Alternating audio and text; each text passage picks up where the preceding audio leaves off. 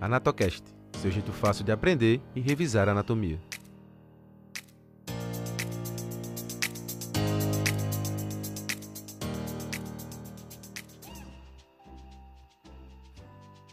Olá a todos aí, ouvintes da Natocast. Tudo bem com vocês? Que massa, galerinha. Mais uma vez estamos aqui. Olha só, pessoal. Estamos perto de finalizar essa nossa terceira temporada, cujo assunto foi, na verdade, está sendo, né? A anatomia dos membros inferiores. E nesse episódio, vamos falar de um assunto muito importante: a irrigação arterial dos membros inferiores. Não é legal? Olha só, pessoal. Quem ainda não ouviu os episódios passados, não perde tempo e vai conferir essa temporada que está sensacional aí no seu tocador de podcast preferido, beleza? Olha só, é importante lembrar mais uma vez que estamos gravando ainda no período de recomendação de distanciamento social, ainda devido à pandemia do novo coronavírus. Então, mais uma vez, podemos ter alguma perda aí de qualidade sonora, tá joia? Eu sou o professor Vitor Caiafo, professor adjunto de Anatomia Humana, aqui do Núcleo de Ciências da Vida, do campus do Agreste da Universidade Federal de Pernambuco. E estamos aqui mais uma vez com a presença das estudantes do curso de Medicina, aqui também do campus do Agreste da Universidade Federal de Pernambuco. Milena Galvão. Oi, Milena. Oi, gente. Muito obrigado, Milena, mais uma vez aí pela sua presença. E também estamos com a participação aqui hoje de novamente de Gisele Luanda. Hoje. Oi, pessoal. Mais uma vez, muito obrigada por continuarem nos acompanhando por aqui. Gente, antes de começarmos, queria lembrar que agora o Anatocast também tem um canal de videoaulas no YouTube e tá cheio de videoaulas incríveis, então não deixa de conferir, tá certo? E qualquer dúvida ou sugestão, pode entrar em contato com a gente pelas nossas redes sociais, o Anatocast no Instagram e pelo nosso site www.anatocast.com.br. Ai, pessoal, também não esqueçam de pegar aquele atlas de anatomia que vocês preferirem para acompanhar nosso podcast, tá? Isso mesmo, meninas. Então, vamos começar? Olha só, pessoal. É importante lembrarmos que o conteúdo sobre vascularização, tanto a irrigação arterial como a drenagem venosa, apresentam muita variação anatômica entre os indivíduos. Então, o que vamos conversar aqui hoje Trata-se do que é mais comumente encontrado nas pessoas, tá joia? Pois bem, a irrigação arterial é feita pelos vasos arteriais, ou seja, as conhecidas artérias. Então, relembrando um pouco, toda a irrigação arterial inicia-se na artéria aorta, e esta se divide em aorta ascendente, em arco aórtico e aorta descendente. Ao descer pelo tronco, a artéria aorta descendente tem os segmentos torácico e abdominal.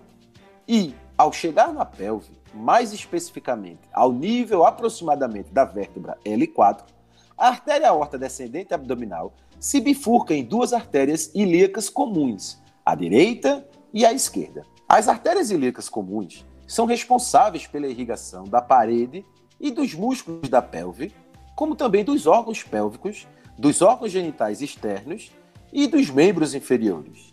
Essas artérias ilíacas seguem inferior e ligeiramente lateral por cerca de 5 centímetros e, ao nível das vértebras de L5 e S1, dão origem a dois ramos, as artérias ilíacas interna e externa. Eu, meninas, vocês poderiam continuar aí essa explicação, por favor? Claro que sim, professor. Eu posso começar. Então, Começando pela artéria ilíaca interna, ela é a mais importante da pelve e a principal responsável pela vascularização das vísceras pélvicas. Ela se divide no nível da margem superior do forame ciático maior em ramos do tronco posterior e do tronco anterior. Os ramos do tronco posterior são as artérias iliolombar, sacrais laterais e glútea superior.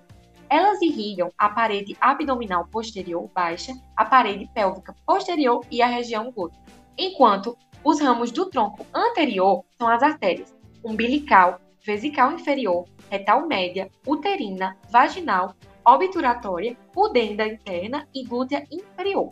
Em linhas gerais, elas irrigam as vísceras pélvicas, o períneo, a região glútea, a região adutora da coxa e a placenta no feto. Mi, posso continuar sobre as ilíacas externas? Claro que pode, Gi. Então, pessoal, As artérias ilíacas externas são responsáveis pela irrigação da parte inferior da parede abdominal, dos membros inferiores, do músculo cremaster no sexo masculino e do ligamento redondo no sexo feminino.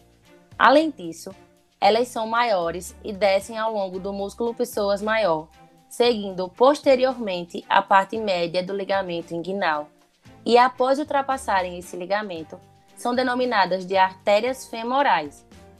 A artéria femoral é a principal na irrigação dos membros inferiores, juntamente com o nervo femoral, que já falamos dele no episódio passado, e a veia femoral, eles formam o trígono femoral, lugar em que a pulsação é palpável devido à sua posição superficial posterior à face lata. A artéria femoral desce através do trígono, dividindo-o ao meio, e depois atravessa o canal dos adutores, terminando na parte posterior, quando atravessa o hiato dos adutores e passa a ser chamada de artéria poplítea.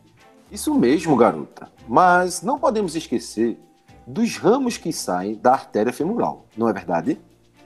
Começando pela artéria femoral profunda, ela é o maior ramo da artéria femoral e a principal artéria da coxa.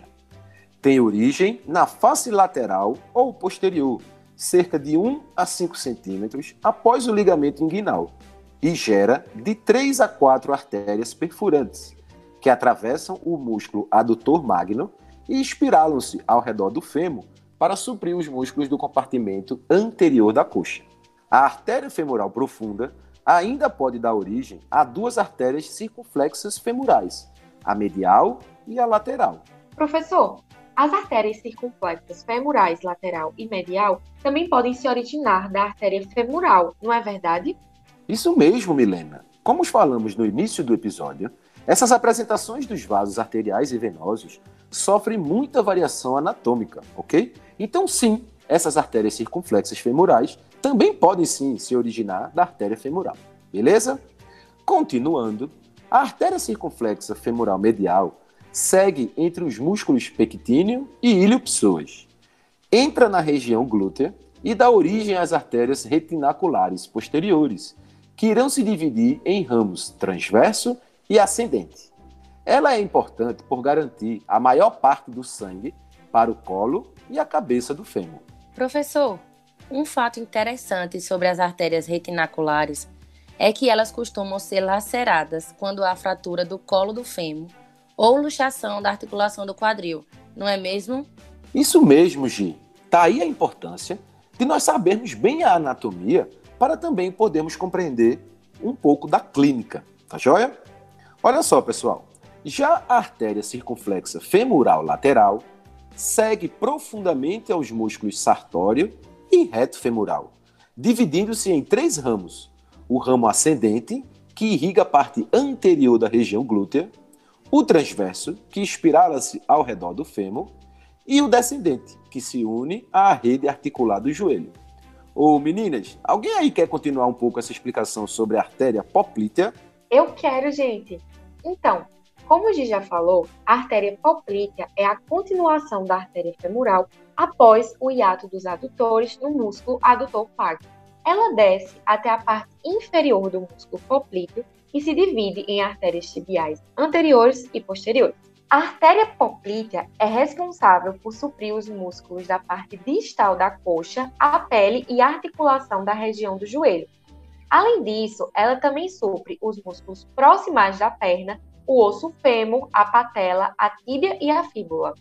Milena, vou continuar sobre as artérias tibiais anteriores, pode ser? Pode sim, Gi. Então, a artéria tibial anterior passa entre a tíbia e a fíbula e entra no compartimento anterior, descendo entre os músculos tibial anterior e extensor longo dos dedos. No tarso, nosso tornozelo, a artéria tibial anterior passa a ser denominada de artéria dorsal do pé em seguida, no osso do pé cuneiforme medial, as artérias dorsais dão origem às artérias arqueadas, que correm lateralmente sobre as bases dos metatarsos. E, a partir dessas, originam-se as artérias metatarsais dorsais, que seguem ao longo dos metatarsos e dividem-se em artérias digitais dorsais, chegando até os dedos dos pés. Agora, voltando para a artéria tibial posterior, é importante sabermos que ela é continuação direta da artéria poplítea. Ela segue abaixo do compartimento posterior da perna, profundamente ao músculo sóleo, passa posteriormente ao maléolo medial e curva-se em direção à face plantar do pé, onde se ramifica em artérias plantares mediais e laterais. As artérias plantares mediais seguem ao longo do lado medial da planta do pé, enquanto as artérias plantares laterais unem-se ao ramo das artérias dorsais e formam o arco arterial plantar. Gi, tu esqueceu de mencionar a artéria fibular, que também tem origem na artéria tibial posterior. Ela tem início no meio da perna e segue lateralmente enquanto desce no compartimento lateral da perna, tendo distribuição geral para os músculos, ossos e articulações da perna e do pé. Bem lembrado, Mi. Agora, Caiafo, o senhor poderia nos ajudar sobre o arco plantar? Claro que sim, Gi. Olha só, o arco arterial plantar começa na base do quinto metatarso e estende-se medialmente pelos metatarsais. Além disso, dá origem às artérias metatarsais plantares, que dividem-se última vez para formar as artérias digitais plantares. Muito obrigada, Caiafo. E aí, pessoal, acabamos por hoje? Então, eu acho que sim, não é, Gisele? Hein, Milena? Foi um episódio bem legal, não é não? Super tranquilo, super rápido. E aí, ouvinte, o que vocês acharam? Não esqueçam de comunicar-se conosco através dos nossos canais, tá já? Então podem deixar aí seus comentários em nossas redes sociais, beleza? Então, galerinha, mais uma vez, agradecemos a participação de Milena Galvão e Gisele Luanda aqui conosco. Muito obrigada, pessoal, e até o próximo e último episódio dessa temporada e do ano de 2020. Muito obrigada, gente. Não esqueçam de acessar as videoaulas do Anatocast no YouTube para aprender ainda mais. Isso mesmo, meninas. Pois é, pessoal, esse foi o nosso penúltimo episódio dessa nossa terceira temporada. E que na o próximo episódio, o nosso episódio final dessa terceira temporada, né, falaremos um pouco sobre a drenagem venosa do sangue aí dos membros inferiores. Perfeito? Então por hoje, vamos ficando por aqui. Muito obrigado a todos vocês ouvintes e só lembrando mais uma vez que podem entrar em contato conosco através do nosso site, o anatocast.com.br e através do Instagram no nosso perfil @anatocast. Tá joia? Obrigado pela atenção de todos e até breve no nosso próximo episódio. O Anatocast é produzido e narrado por Vitor Caiafo, Milena Galvão e Gisele Luanda e editado por Vitória Melo. O design e as mídias sociais são de responsabilidade de Matheus Gênesis. Anatocast, seu jeito fácil de aprender e revisar anatomia.